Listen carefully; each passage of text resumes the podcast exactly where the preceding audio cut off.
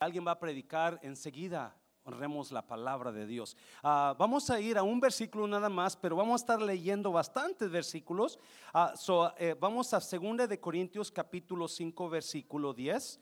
Si lo pueden poner, ahí están los jóvenes listos. Mira, ¿lo leímos, lo leímos iglesia? Porque es necesario que, ¿quiénes? Todos nosotros, ¿quiénes somos nosotros? Usted y yo, los que creemos en Cristo, comparezcamos ante dónde? Ante el tribunal de Cristo para que cada uno reciba según lo que haya hecho mientras estaba en el cuerpo, sea bueno o sea malo. Inclina su rostro. Padre, bendigo tu palabra en esta mañana. Espíritu Santo, yo sé que tú vas a hablarnos, Dios mío. Yo sé que tú has establecido este día de recompensas, Padre, para poder inspirarnos a hacer algo por ti. Bendiga a cada persona que esta mañana va a ser una decisión para servirte en el nombre de Jesús. ¿Cuántos dicen amén? Puede tomar su lugar. Cuenta la historia que llegó San Pedro, no llegó, no San Pedro, llegó, llegó un pastor y un taxista al cielo y en las puertas del cielo estaba San Pedro, ¿verdad? Y ah, los, les da la bienvenida, hola, pásele, bienvenidos y los hace pasar al cielo. Y le dice, le pregunta al pastor, ¿tú quién eres? Bueno, yo soy pastor. Y yo predicaba la palabra allá en la tierra. Y le dice, ¿y tú quién eres? Yo soy un taxista, yo llevo a gente a sus lugares o trabajos. Y dice, ok, pues vamos a comenzar contigo, taxista. Yo te voy a dar, te voy a llevar a tu lugar de recompensa por todo lo que hiciste en la tierra. Y va San Pedro con los dos y le dice, llegan a una casa preciosísima, ¿no? Una casa de tres pisos, tenía alberca olímpica, tenía árboles, tenía lo, esa casa tenía lo mejor, y no tenía, estaba, las esquinas tenían oro y plata y, adornada con piedras preciosas y el taxista se quedó, ¿ese es para mí? Y dijo San Pedro, eso es para ti por lo que hiciste en la tierra. Y dice, entra en el gozo de tu Señor. Y se van caminando con, con, con el pastor y el pastor va diciendo, uh, si eso le tocó al taxista, que simplemente manejaba un taxi, ¿Cuánto más a mí? So va el pastor esperando una mansión, ¿no? Tipo de Brad Pitt y, Angelina Jolie. Y ah, van caminando y de repente el pastor se da cuenta que más van caminando como que el área ya no es la de Highland Park, del celestial. Ahora es la de Oak Cliff. No, es cierto, no es cierto, no, no es cierto. Si usted viene a Oak no se enoje. No, Oak está mejorando mucho mejor, ¿verdad? Pero como que dejaron el área de los güeros y se fueron con los mexicanos o los venezolanos. No es cierto, no, tampoco. No. Y, y comenzaron las cosas a cambiar y las casas se iban haciendo más chiquitas, más feitas. Casi salen fuera de la ciudad y llegan a una chocita. ¿Alguien sabe, sabe qué es una choza? Mira, una, una casita cayéndose de, madera y cartón y, y, le dice San Pedro al pastor, esa es tu recompensa por lo que hiciste en la tierra. Y el pastor, estás equivocado, San Pedro. Aquella que le diste al taxista era mi recompensa, esta era de él. Y San Pedro chequea, no, esta es tu recompensa. Pero ¿por qué le diste al taxista? Aquella mansión y yo que prediqué la palabra, me das esa posilga. Oh, porque cuando tú predicabas la gente se dormía. Cuando él manejaba la gente oraba. No se vaya a dormir, por favor. Yo quiero mi mansión en el cielo. Hazlo fuerte al Señor. La verdad es que esta semana pasada sentí que Dios me dio una cachetada santa, ¿verdad? Me, golpeó, me habló fuerte y me dijo esto en mi espíritu, lo sentí. Entonces te la pasas preparando al pueblo para vivir una, una vida aquí en la tierra, pero no los preparas para vivir su vida en el cielo. Y yo me quedé y yo dije, ¿what? Dijo, les dices cómo tener un buen matrimonio, les dices cómo, cómo mejorar con sus relaciones, les dices cómo tener una buena vida de oración aquí para que reciban lo que quieran, pero nunca les dices lo que, lo que van a hacer en el cielo, lo que van a recibir en el cielo. Y yo me quedaba y, y decía, wow, es cierto, hay tantas cosas que no te he predicado, iglesia, porque quiero ayudarte a vivir la tierra en el cielo, pero la verdad es que todo lo que logres aquí, aquí se va a quedar. La, el final de la vida, perdón que traiga esto otra vez, yo sé que la última vez que prediqué, prediqué de la muerte, pero yo necesito que usted entienda una cosa. Lo que hacemos, todo lo que hacemos aquí en la tierra, aquí se va a quedar. La verdadera vida comienza donde? Después que usted se muera, ya sea allá abajo o allá en el cielo. Pero eso es lo eterno. Y hay un versículo que me llamó, voy a, este no es una predica, esta es una enseñanza, es una doctrina de la Biblia. Y yo necesito traer más doctrina a usted de la Biblia, porque doctrina es lo que la Biblia establece, lo que Dios dijo. Amén, iglesia. Hay un versículo que me llamó tanto la atención que se lo quiero compartir. Apocalipsis, Apocalipsis capítulo que es el capítulo 14, versículo 13. Mire, quiero que lo lea, por favor. Oí una voz que desde el cielo me decía, es el apóstol Juan escribiendo, escribe, bienaventurados o benditos, mil veces benditos, es la palabra bienaventurada, dichosos Bien, dichosos de aquí en adelante los muertos que mueren en quién? Que mueren en sus pecados? No, que mueren en el Señor. No, mire, sí, dice quién? El Espíritu descansarán de sus trabajos. porque qué iglesia? Porque sus obras con ellos, wow lo único que usted se va a llevar al cielo, iglesia, es lo que usted haga por el Señor aquí en la tierra. Oh, dáselo fuerte, dáselo fuerte. Yo no sé si alguien, what? Porque nos la pasamos trabajando para hacer tesoros en la tierra, pero no nos damos cuenta que lo que va a contar no es, you know, gloria a Dios por los, por los que se graduaron y, qué bueno por ellos, ¿verdad? Y qué bonito que quizás eso le va a abrir puertas para ganar mejores trabajos. Yo no me gradué, pero saqué mi GED y eso me abrió, me abrió puertas para trabajar en una aerolínea que trabajé 20 años. ¿Alguien me está oyendo? So, eso te ayuda mucho, pero lo que va a contar realmente después que te vayas de aquí es lo que hiciste por quién. Oh my God. Esto a mí me dio tanta esperanza, porque ¿cuántos se agüitan a veces que están sirviendo a Dios? ¿Cuántos? Oh, no, ya no siento ganas de servir, ya no quiero servir, ya no quiero trabajar. O yo no sé por qué el líder que tengo no se pone las pilas, el pastor que tengo, la, la, la. Y comenzamos a culpar y comenzamos a desanimarnos. Pero realmente lo que importa es lo que usted haga aquí por Cristo en la tierra.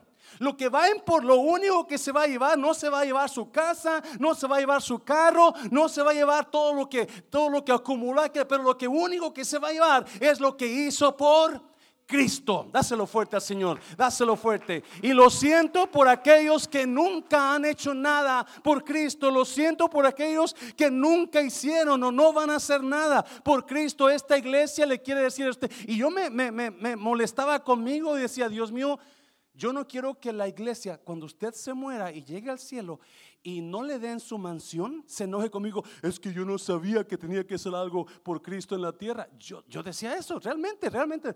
La gente me va a reclamar en el cielo. ¿Por qué nunca me dijiste? ¿Por qué nunca me avisaste?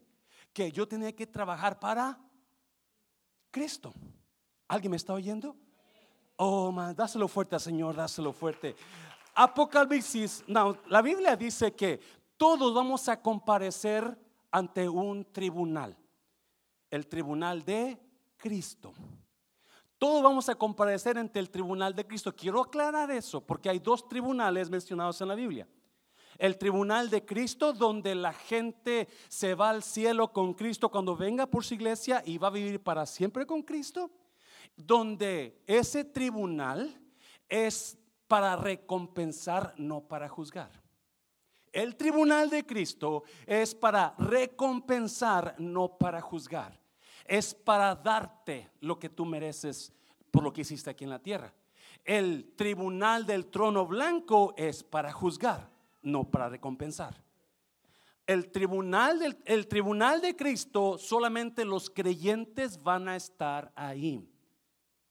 recibiendo lo que trabajaron, la recompensa.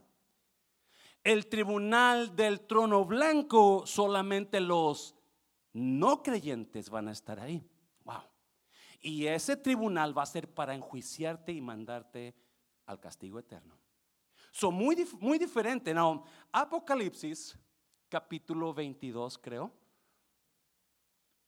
Apocalipsis, ¿sí es 22? Porque no me lo Sí, 22, 12. Apocalipsis 22, 12.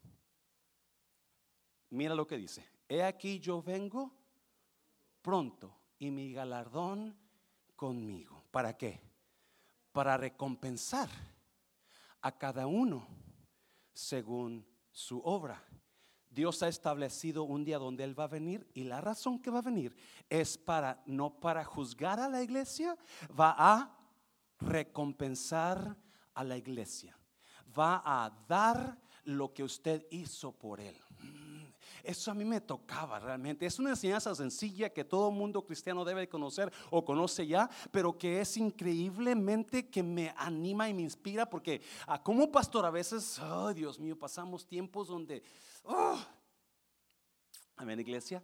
Now, otra vez, Cristo va a venir con galardones, con recompensas. Le he puesto a esta prédica a coronas y recompensas. Si lo puedes poner ahí, por favor. Coronas y recompensas la Biblia enseña que vamos a estar, vamos, es necesario, o sea, es una cita que tenemos donde usted no puede decir, a la cancelo mejor, no voy a ir, no, usted va a estar presente. Es necesario que todos nosotros comparezcamos ante el tribunal de Cristo. ¿Qué es un tribunal? Ah, de acuerdo a los escritores bíblicos, tribunal en griego se llama bema o Bima si usted habla inglés. Y ese Bema era una, era una plataforma alta donde se sentaban los jueces para recompensar a los ganadores de los juegos, ya sea olímpicos, carreras o lo que fuera. Siempre ponían el bema, el, la plataforma, ah, y, se sentaban los jueces para asegurarse que los jugadores en una plataforma alta para mirar a los jugadores y asegurarse que los jugadores jugaron el juego de acuerdo a las reglas. Y por eso eran los que juzgaban. El, otra vez, el, el, el, el, el tribunal de Cristo, gracias el tribunal de Cristo no es para juzgar, es para recompensar. El tribunal del trono blanco donde solamente ver gente que nunca conoció a Cristo, es para juzgar, no recompensar. Hay un versículo que me gusta mucho, versículo Mateo 6, 19. Mateo 6, 19. No os hagáis que tesoros en la tierra donde la polilla y el orín corrompen y donde ladrones minan y hurtan. 20 sino aseos tesoros en el cielo, donde ni la polilla ni el orín corrompen y donde ladrones no minan ni hurtan. No, usted sigue trabajando, necesita trabajar. Usted tiene, puede, puede graduarse y puede agarrar una, una, una maestría y puede trabajar y puede ganar dinero, pero acuérdese, el mejor tesoro que usted va a lograr aquí en la tierra es lo que usted logre en la obra de Dios. Dáselo fuerte al Señor, dáselo fuerte. Rápidamente. So, le puse este, a esta predica, o más bien enseñanza, no es predicar, es una enseñanza, ah, porque está muy sencillo. Vamos a ir leyendo casi nada más, no voy a estar predicando, vamos a estar leyendo porque no quiero tardar mucho. cinco coronas que la Biblia me habla que usted y yo vamos a recibir si cumple con los requisitos que vienen ahí. Usted y yo tenemos coronas en el cielo. Usted y yo tenemos recompensas en el cielo. Personalmente, yo creo que las coronas y las recompensas son cosas distintas. La Biblia es muy clara en el tipo de coronas que vamos a recibir y la Biblia no es muy clara en las recompensas pero si habla que Dios tiene recompensas. Es más, cuando Jesús le dijo a sus discípulos, yo me voy a ir a preparar un ¿qué? lugar para vosotros, para que donde yo esté, ustedes también estén. Cristo no ha venido todavía por usted porque está qué? Preparando lugar. So, acuérdese, lo más, lo que usted, lo único que se va a llevar al cielo no es su carro bonito que tiene, no es su casa preciosa que tiene, no es ese marido guapote que tiene, no, no se lo va a llevar con usted. Quisiera llevárselo hasta que la muerte no nos separe. No, no, lo único que se va a llevar al cielo es que las obras que usted haga en Cristo. No cualquier obra, la que usted haga en Cristo. Corona número uno. Vamos a mirar las coronas. La corona, la primera corona, la corona incorruptible del ganador. Cristo, Pablo habla de una corona incorruptible para los que ganen la carrera. Mira, 1 Corintios 9.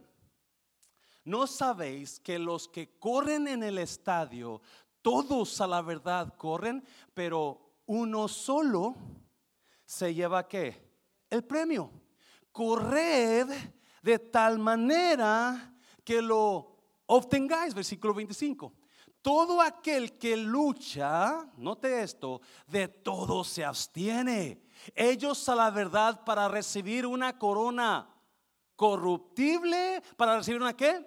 Corona corruptible, pero nosotros una incorruptible. Toda, todo cristiano que quiere recibir la corona del ganador, esto yo le llamo la corona del ganador incorruptible, la, la, la corona del vencedor. Toda cristiano que quiere ganar esa corona es por, la va a ganar porque le dice no a lo que le quiere tumbar de la fe. Él dice no a lo que lo quiere desviar. Él dice no a lo que lo quiere dominar a usted. Y usted y yo necesitamos caminar la carrera o correr la carrera siempre creyendo que yo soy un ganador, no un perdedor.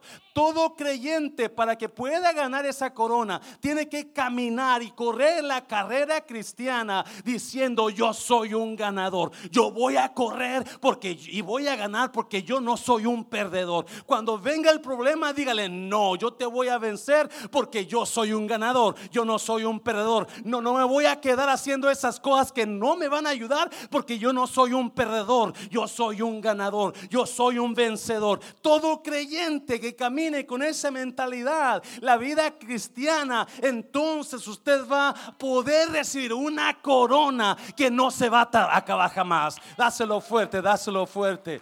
Oh, ¿sabía usted que lo más, el enemigo más grande de nuestras vidas no es el diablo? El enemigo más grande de nuestras vidas es yo es yo, donde tengo que negar lo que mi mente me dice. Tengo que decir no a esos pensamientos. Tengo que decir no a esos deseos. Tengo que decir no a lo que a ese agüite. No tengo que yo decirle, negarme a mí mismo por decirle sí a Cristo. Esos van a llevar la corona de, de incorruptible del ganador. Dáselo fuerte al Señor. Número dos, número dos. So diga no a lo que le está haciendo de desviarse de la, de la fe, lo que está aguitando, dejar el camino, dejar el servicio. Tiene que decirle no a eso. Número dos, la corona que de regocijo. La Biblia no es muy clara sobre esta corona, pero sí nos da la idea. Mira, tesalonicenses, porque ¿cuál es nuestra esperanza o gozo o qué? O corona de que me gloríe. ¿No lo sois vosotros delante de nuestro Señor Jesucristo en su venida? Hmm, note eso. Versículo 20. Vosotros sois nuestra gloria y gozo. ¿Qué tipo de personas van a ganar esta corona? De acuerdo, Pablo está hablando a los tesalonicenses de que él les habló de Cristo. Él los ganó para Cristo. Él los ganó, él les predicó y los ganó. Y porque él los ganó, esas personas que él ganó son su gozo y su corona. El hecho de que toda persona que hable y gane almas, hable de Cristo, todo pastor que hable de Cristo y gane almas, va a recibir una corona de gozo. Porque déjame decirte, no hay cosa más bonita para un pastor que dirige una iglesia que ver almas siendo salvas. ¿Alguien me está oyendo? Dáselo fuerte, señoras. Cuando un pastor ve almas recibiendo a Cristo, él se goza, así como Dios se goza. Él se goza porque esas almas son la corona de Él. Oro para que usted jamás deje la fe, porque usted es mi corona mía. Usted es mi corona que Dios tiene. Más gente salvo o le hablo de Cristo y se salva por la prédica que yo doy, más diamantes va a tener esa corona. Cuando usted habla de Cristo, usted está preparando una corona. ¿Alguien me está oyendo, iglesia? Hable de Cristo porque su corona está allá afuera. Me está oyendo. Dáselo fuerte, dáselo fuerte. Voy rápido porque no tengo mucho tiempo y no voy a, es una simple enseñanza. Número tres, la corona de justicia. Oh, esta corona es, me toca. Esta corona, la corona de justicia. So, tenemos la corona del vencedor, la corona del gozo y tenemos la corona de justicia. Hay cinco coronas aquí enlistadas. Timoteo. Pablo hablando, ya está grande Pablo ya es un pastor donde él sabe que va a morir. Y mira lo que dice, porque yo ya estoy para ser sacrificado y el tiempo de mi partida está cercano. Por ahí dicen que muchas personas tienen señales cuando ya se van a ir. Ven cosas, ven a ven a amistades que ya han muerto diciéndoles, ven para ¿Usted ha visto algo así? Prepárese porque ya se va a ir. La verdad es esta, lo más edad tenemos nosotros, los más amigos tenemos, no aquí en la tierra, pero gente que se está yendo, ¿verdad? Y se está muriendo. Y, ¿Te acuerdas de fulano? Oh, ya se murió. ¿Cuándo se murió? Yo estaba, yo estaba recordando porque, you know, Antonio Aguilar, el Tony Aguilar, ¿conoce a Tony Aguilar? Si usted está viejito, si conoce a Tony Aguilar. Él dice que lo único que nos vamos a llevar es un puño de tierra, ¿verdad? Y yo pensé, ¿cuándo murió Toño Aguilar? Que es, porque él no es, bueno, para él sí, aplica eso, para nosotros no. Para la persona que nunca hizo nada para Cristo, es lo único que se va a llevar, un puño de tierra. Por eso decía, hay que darle gusto al gusto. No, porque sabe que no le va a llevar, él no se va a llevar nada, pero usted y yo vamos a llevarnos algo valioso al cielo. Y eso es las obras que usted y yo, todo lo que trabajamos en Cristo, hay recompensas, hay regalos. Quizás el pastor nunca le ha dicho gracias por lo que hace, pero no se preocupe, el pastor de su pastor, ese pastor va a recompensarlo de gran manera. Y eso es lo que decía Pablo, mira, eso es lo que decía Pablo, porque yo ya estoy para ser sacrificado. Le escribe a Timoteo, su hijo en la fe. Dice, el tiempo de mi partida está cercano. No, mire versículo 7, mire, he peleado la buena batalla, he acabado la carrera, he guardado la fe. Versículo 8. Por lo demás me está guardada que la corona de justicia, la cual me dará el Señor juez justo en aquel día, y no solo a mí, sino también a todos los que aman su venida. Oh, dáselo fuerte al Señor.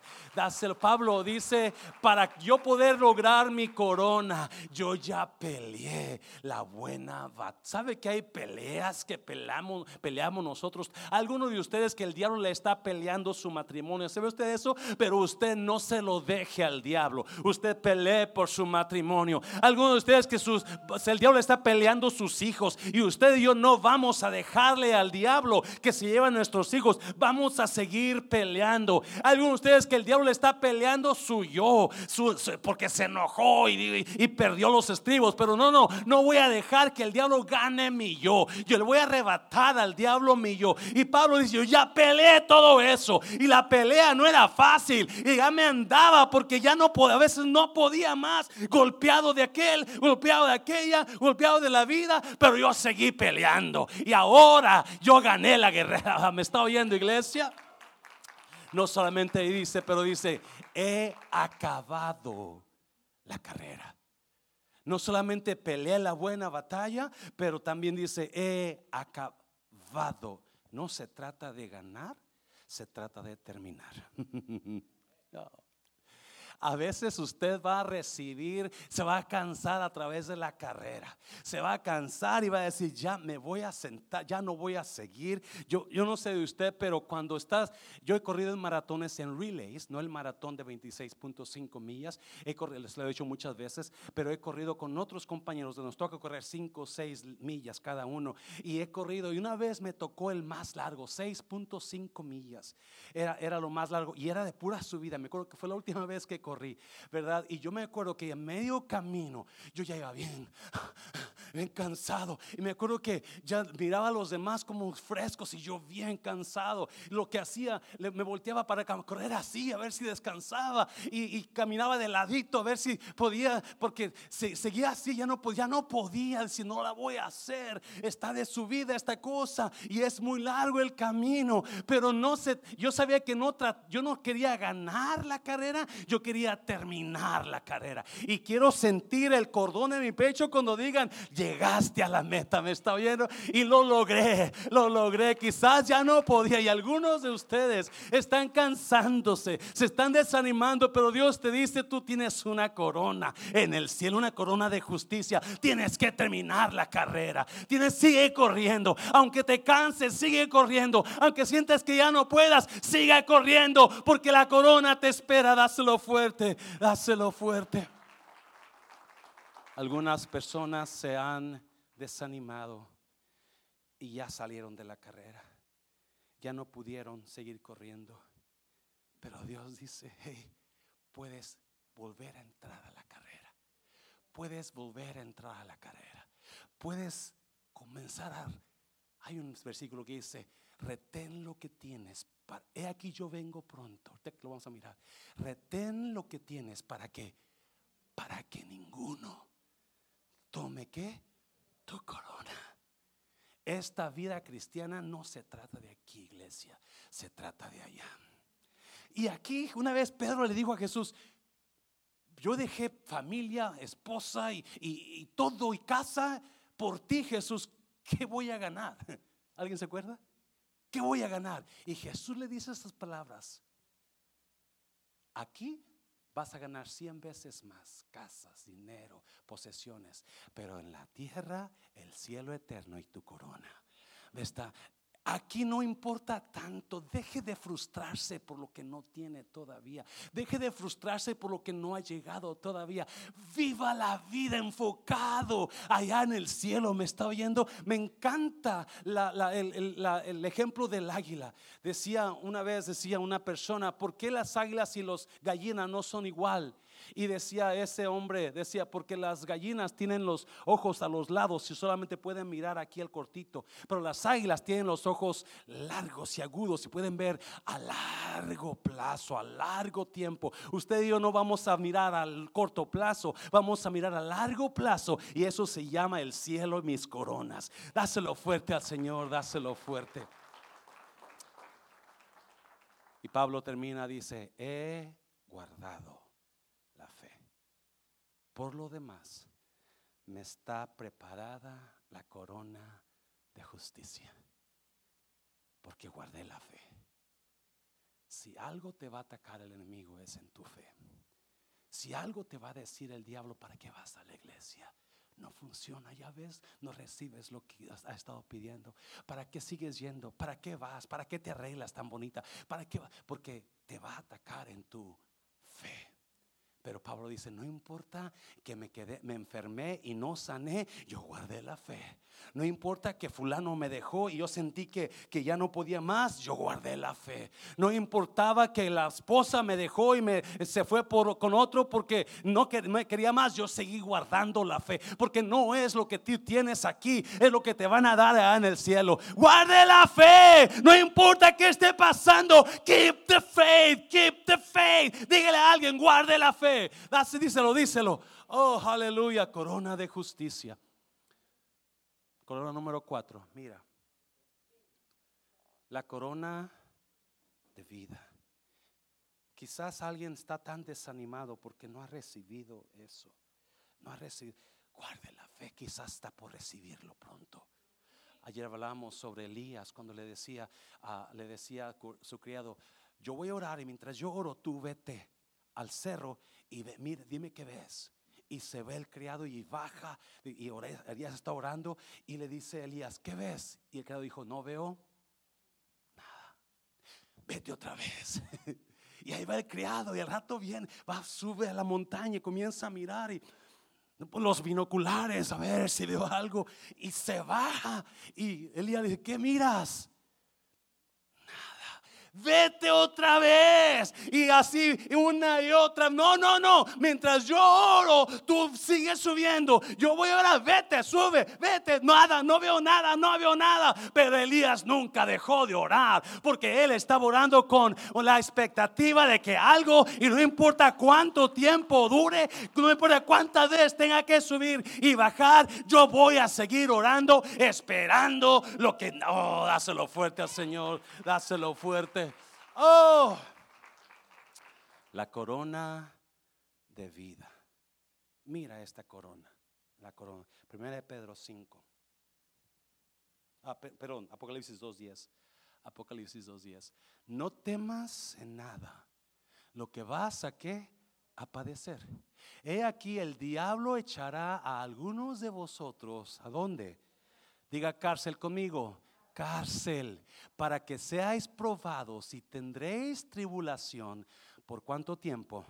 Por diez días. Vas a ser probado. ¿Y qué dice? Sé fiel hasta la muerte.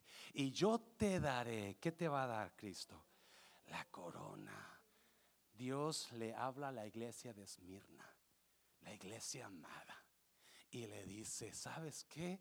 Vienen pruebas a tu vida. Vienen problemas. ¿Sabe que Dios lo conoce a usted como si lo hubiera traído en la panza nueve meses? Y le está diciendo, te aviso para que sepas que vienen problemas. Esta vida es lo que va a traer problemas feos y esposos feos. ¿Me está viendo? Es lo que va a traer. Nada más. Eh, problemas fuertes y mujeres diablas. Es lo que va a traer. ¿Verdad? Eso es lo que trae los varones. Dicen, yes, pastor. No es cierto, no es cierto.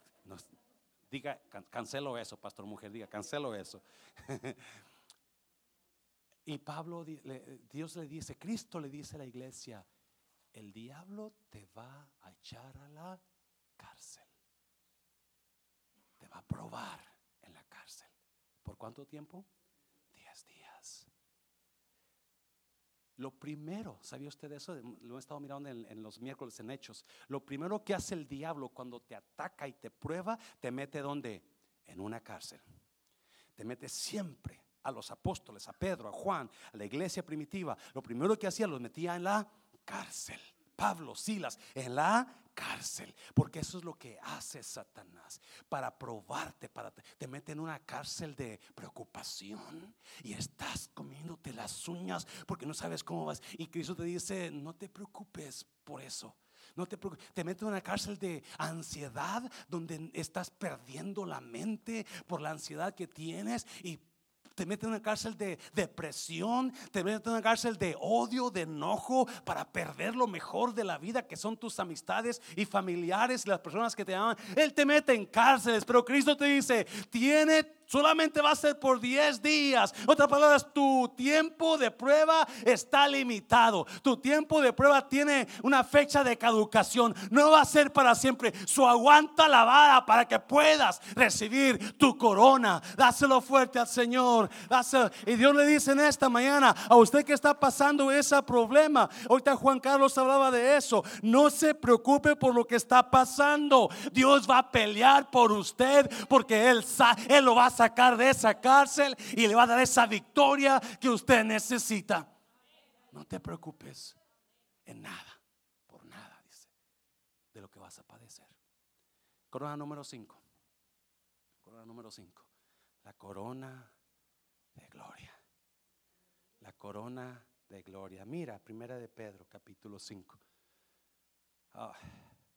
Ruego a los ancianos, que son los pastores, ancianos, líderes de la iglesia, que están entre vosotros, yo anciano también con ellos, y testigo de los padecimientos de Cristo, que soy también participante de la gloria. Visión de águila. Mi visión no debe estar enfocada a corto plazo, sino a largo plazo. Las águilas ven a lo lejos. mucha gente está mirando aquí nada más lo que están pasando, lo que están batallando, pero no se dan cuenta la victoria, la gloria que será revelada. Estás pasando por ataque, no te preocupes, viene gloria. Ya está preparada para ti. Está pasando por problemas, no te preocupes, viene gloria. Y eso a mí me animaba a mí. Saber que no importa qué esté pasando, qué problema esté, yo ahí viene gloria para mí. Y Pedro dice, versículo 2, mira, apacentad la grey de Dios que está entre vosotros. Luego dice, cuidando de ella, no por fuerza, sino voluntariamente, no por ganancia deshonesta, sino con ánimo pronto, versículo 3 no como teniendo señorío sobre los que están a vuestro cuidado, sino siendo ejemplos de la grey. Cuatro.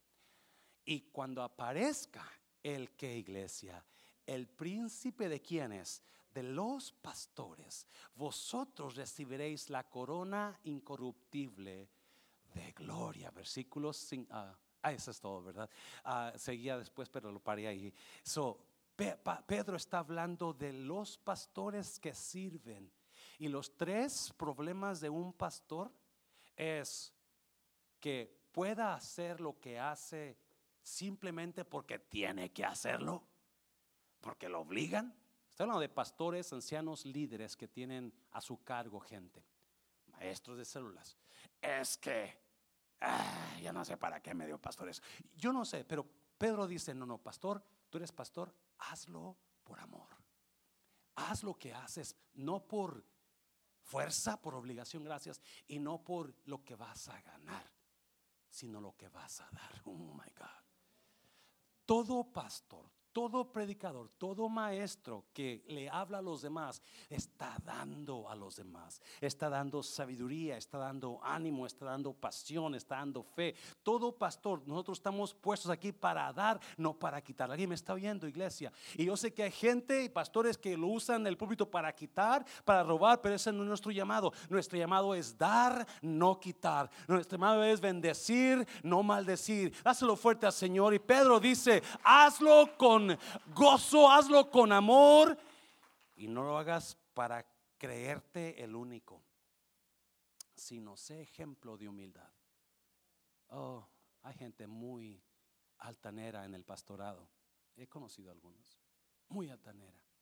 Pero ese no es Por eso Cristo está hablando de una corona que se nos va a dar a los pastores. Dáselo fuerte al Señor, dáselo fuerte.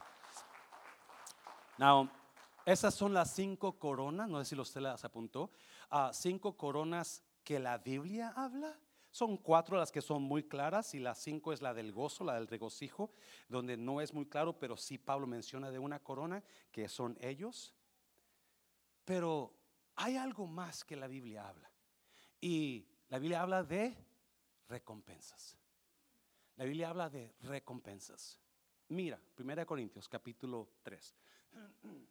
La obra de cada uno se hará, ¿la qué? La obra de cada uno se hará manifiesta, porque el día la declarará, pues por el fuego será que revelada. Y la obra, ¿la qué? La obra de cada uno cual sea el fuego, ¿qué? La probará, versículo 14. Si permaneciere la obra de alguno que sobre edificó, ¿qué va a recibir?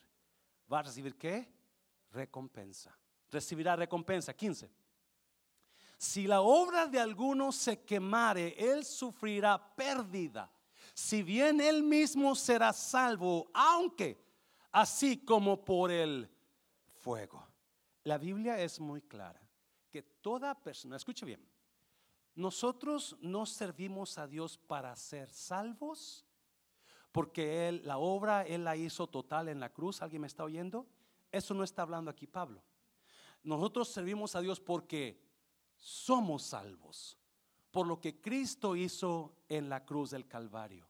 Y la Biblia habla de que si nuestra obra que hacemos es correcta, la intención fue la correcta, entonces vamos a recibir qué? Recompensa. Vamos a recibir recompensa. Pero las personas, si algunos dicen que son pastores, pero otros dicen que es todo cristiano, la forma en que usted hizo su obra. Si usted, si el pastor dio mala doctrina y enseñó equivocadamente, su obra se va a quemar. No va a permanecer. Eso va a tener pérdida. Si el creyente hizo, ¿puedo hablar de los creyentes? ¿Servidores? La mayoría de creyentes servidores comienzan con mucho gozo. Yo quiero servir, yo quiero ayudar aquí. Pero nomás comienza el pasar el tiempo y ya después ya no los ven ni en la iglesia. Usted le dice, voy a tener una reunión para este, hablar sobre el servicio. Y no, no vienen a la, a la casa del Señor, no vienen a las reuniones, no son responsables, dejan tirado todo. ¿Alguien me está hablando? Esas son las personas que van a perder. ¿Alguien me está oyendo? Pastor tan bonito que estaba hablando. Ya No, es importante que lo hablemos. Las personas que sirven, todo lo que usted haga por Cristo va a ser que probado. Pero si todo lo que usted hace lo hizo con el corazón sincero, entonces va a recibir qué? Recompensa. Va a recibir recompensa. Y lo que usted haga, no sé qué se alguna Pablo habla de alabanza de Dios. ¿Verdad? No sé, habla de mansiones. Voy a preparar mansiones, voy a preparar lugar para vosotros. Habla de cosas buenas. Yo no sé exactamente qué es la recompensa de usted, pero va a ser quizás sea un lingote de oro, quizás sea una muchachona bien más guapa que su esposa en el cielo. No es cierto, no es cierto, ¿verdad? Yo no sé qué va a ser la recompensa, pero Dios habla de recompensas. Pero tenemos que hacer lo que hacemos con la intención correcta. ¿Alguien me está oyendo, iglesia?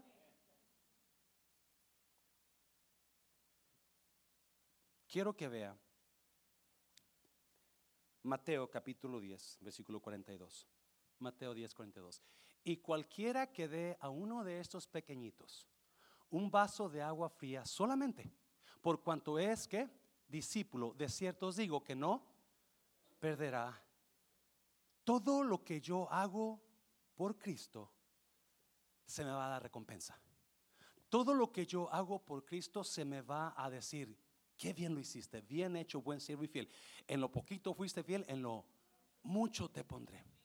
Toda la gente que no hizo nada, que dice Pablo en Corintios 9, va a sufrir pérdida. Va a sufrir todo lo que usted hizo con la intención equivocada, se le va a quitar. Es como si usted está en su casa y de repente sale, se comienza a quemar la casa y usted no sabe qué hacer. Casa está nuevecita y no pagó medio millón de dólares por ella y está, oh my God, mi casa, mi casa. Y usted no sabe qué hacer. So por fin puede salir, pero quemado y, y por, la, por las llamas. Y así Pablo lo ve. La casa se perdió. Usted se salvó de milagro. ¿Alguien me está oyendo? Usted se salvó de porque Cristo dice, vas a ser salvo, pero así como por fuego. En otras palabras, si nunca hiciste nada por Cristo, ah, ¿serías salvo?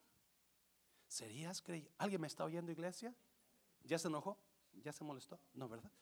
Es lo que, es lo que Cristo enseña. Y Mateo dice que lo que usted haga, aún el dar un vaso de agua, hay personas que a veces me mandan cena aquí y digo, gloria a Dios, Dios, dales una gran recompensa. Me está, porque si con el vaso de agua tú vas a recibir recompensa, me viene con unas carnitas bien, bien, bien ricas que te comas, va a ser más grande tu recompensa. Alguien me está oyendo, iglesia. Eso es lo que dice Cristo. No, vamos a mirar otro versículo, ya para terminar, ya para terminar, vamos a terminar porque ya es tarde. Mateo 9:37. Mateo 9:37. Entonces dijo a sus discípulos Jesús, a la verdad, la mies es mucha, mas los obreros, ¿qué? Pocos, versículo 38. Rogad pues al Señor de la mies, que qué? Que envíe, ¿qué? Obreros. Este es Jesús hablando. Él mira las multitudes, así dice la Biblia, y las ve como ovejas que no tienen pastor. Y luego dice, a la verdad la mies es mucha, pero los obreros poco. ¿Por qué Dios quiere, puso en la Biblia que Él tiene coronas para nosotros? Yo con ser salvo ya, ya la hice de panzazo, pero la hice.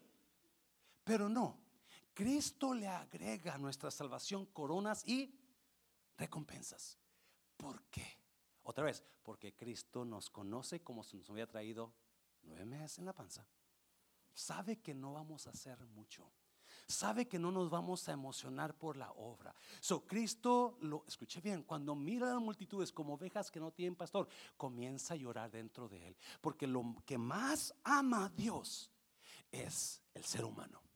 Lo que más ama a Dios y toda esa gente sin pastor va a ir a un infierno. Alguien me está oyendo. Lo que más ama a Dios es a usted y lo quiere animar Dios, lo quiere inspirar. Sírveme, yo te voy a dar coronas. Sírveme y tu recompensa va a ser grande. Porque lo que más, porque sabe si, si usted se pone a servirlo, la iglesia va a crecer. Sabe Dios que ha puesto en usted dones donde la iglesia va a ser, eh, va a explotar de crecimiento y más almas sean salvas más alegría trae el corazón de Dios. Más gente sirve en la obra de Dios, más alegría tiene Dios en su corazón en el cielo. Porque eso es lo que está esperando, que el pueblo está animando al pueblo para que le sirva en un área y así poder salvar más gente. Dáselo fuerte al Señor, dáselo fuerte. Yo no sé. Yo estoy esperando que esa lista que está fuera del sábado sea llena, toda. Porque hay una más, ya termino con esto. Mateo 25. No, déjeme decirle, Mateo 25 es la historia de un hombre rico que dice la Biblia, se fue lejos, pero antes de irse le dejó sus bienes a personas. A uno le dejó cinco talentos, a otro le dejó dos talentos y a otro le dio un talento está oyendo? Se los dejó y les dijo, cuiden esto mientras yo vengo. ¿Yes? Ah, me encanta historia. Este capítulo es lo que Dios usó en mi espíritu cuando me llamó al pastorado. Dios me decía, yo puse un talento a ti, en ti, ¿qué estás haciendo con él? Eso es la verdad. Y todos los días yo batallaba con ese versículo. Yo batallaba porque yo tenía miedo comenzar la iglesia.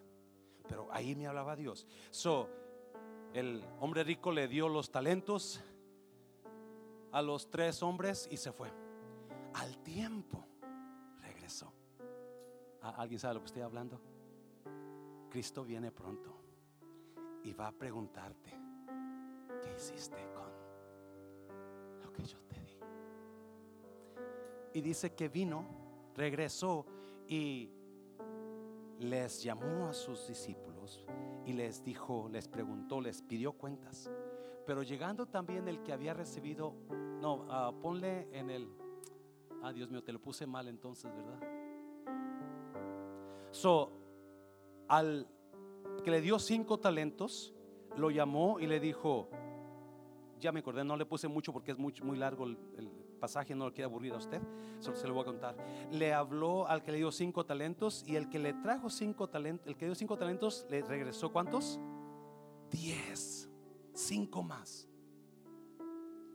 aquí está Señor, me diste cinco talentos, te regreso diez talentos. Y Jesús se emociona y dice, bien, buen siervo y fiel.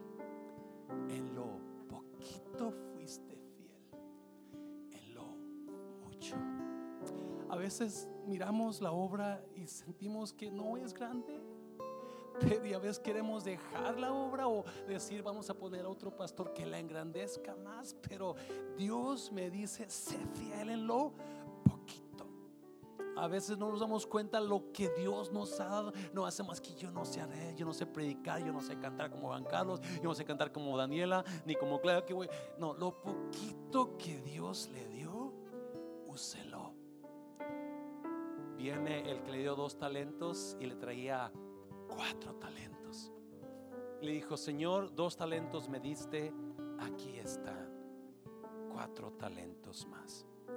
Y Jesús dice, yes, bien hecho, buen siervo y fiel. En lo poquito fuiste fiel, en lo mucho. Yo no sé qué será lo mucho. En alguna versión de Lucas dice que nos va a poner sobre ciudades, sobre, sobre personas. Es lo que dice. A mí se me hace increíble eso. Pero viene el que le dio un talento. Y es usualmente lo que, así como somos, ¿no? Pensamos que lo que yo tengo no es mucho. ¿Qué puedo hacer yo si aquel se avienta cantando? El pastor se avienta predicando. El hermano fulano se avienta haciendo esto. La fulana se avienta. ¿Yo qué puedo hacer? No, no. Un talento. Póngalo. Mira, le habla al que trajo, le dio un talento. Pero llegando también el que había recibido un talento, dijo, Señor, te conocía que eres hombre duro, que sigas donde no sembraste y recoges donde no esparciste. 25. Por lo cual tuve miedo y fui y escondí tu talento en la tierra. Aquí tienes tu talento. Mira la respuesta del Señor. Respondiendo su señor le dijo, siervo que, malo y que más, y negligente. ¿Sabías que ciego donde no sembré y que recojo donde no esparcí? Mira el 27. Por tanto, debías haber dado mi dinero a quienes, a los banqueros, si al venir yo hubiera recibido lo que es mío. Ah, en otras palabras, debiste haber puesto mi dinero a trabajar. Debiste haber puesto lo que te di a trabajar. No le puse ahí la condenación para pero usted se imagina. Porque lo que más ama Dios son las almas de afuera. Y cuando la iglesia no trabaja en la obra, entonces las almas se pierden. ¿Alguien me está oyendo? So Cristo está aventándote ahí. Mira, está esta corona. Mira, está esta corona más. Mira, este. Oh, y no solamente tienes corona, pero tienes recompensas. Recompensas. Hubieras puesto, sí, Dios le dio talentos a cada uno. Porque Dios siempre nos da tiempo, recursos y talentos. ¿Alguien tiene eso? Yes. Dios nos da tiempo, recursos y talentos. ¿Y con qué intención nos los da? Para que lo pongamos a trabajar. Todo lo creado tiene un propósito. Si usted quiere lavar su ropa, usted la mete en la lavadora y usted lava su ropa porque la lavadora fue creada para lavar. Usted no va a poner su ropa en el microwave, ¿verdad que no? Porque va a tener que comprar nueva ropa. Usted, si quiere que su coronita esté fría, la mete en el refrigerador, ¿verdad? Perdón, la soda, porque aquí nadie toma, ¿verdad? No la mete otra vez también en el microwave porque se va a poner más caliente. Porque todo lo creado tiene un propósito.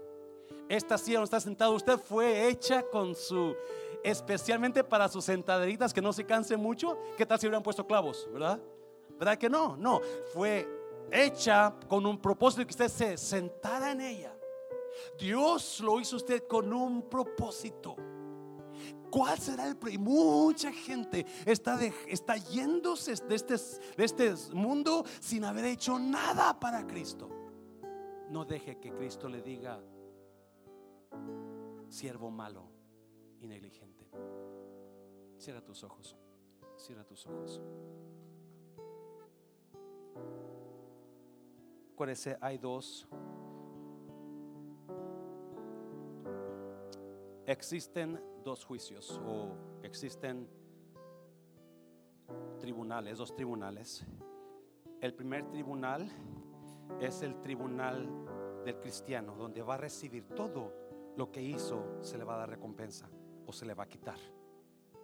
Va a decir pérdida. Pero el tribunal de los perdidos, del trono blanco, es el tribunal donde toda persona que no aceptó a Cristo va a ir a ser enjuiciada para mandarlos al infierno. Si usted está aquí, yo le aconsejo que no espere hasta que la muerte lo sorprenda para ponerse bien con Dios.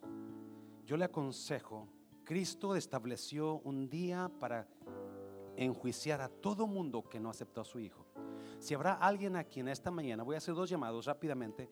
Si habrá alguien aquí que usted nunca ha aceptado a Cristo y usted está escuchando y usted dice, yo no quiero ser enjuiciado en el día del juicio, yo quiero estar en el, en el juicio de los creyentes. Usted quizás su vida está mal, anda mal, usted necesita una quizás reencuentro con Dios en esta mañana, levanta tu mano. Habrá alguien aquí.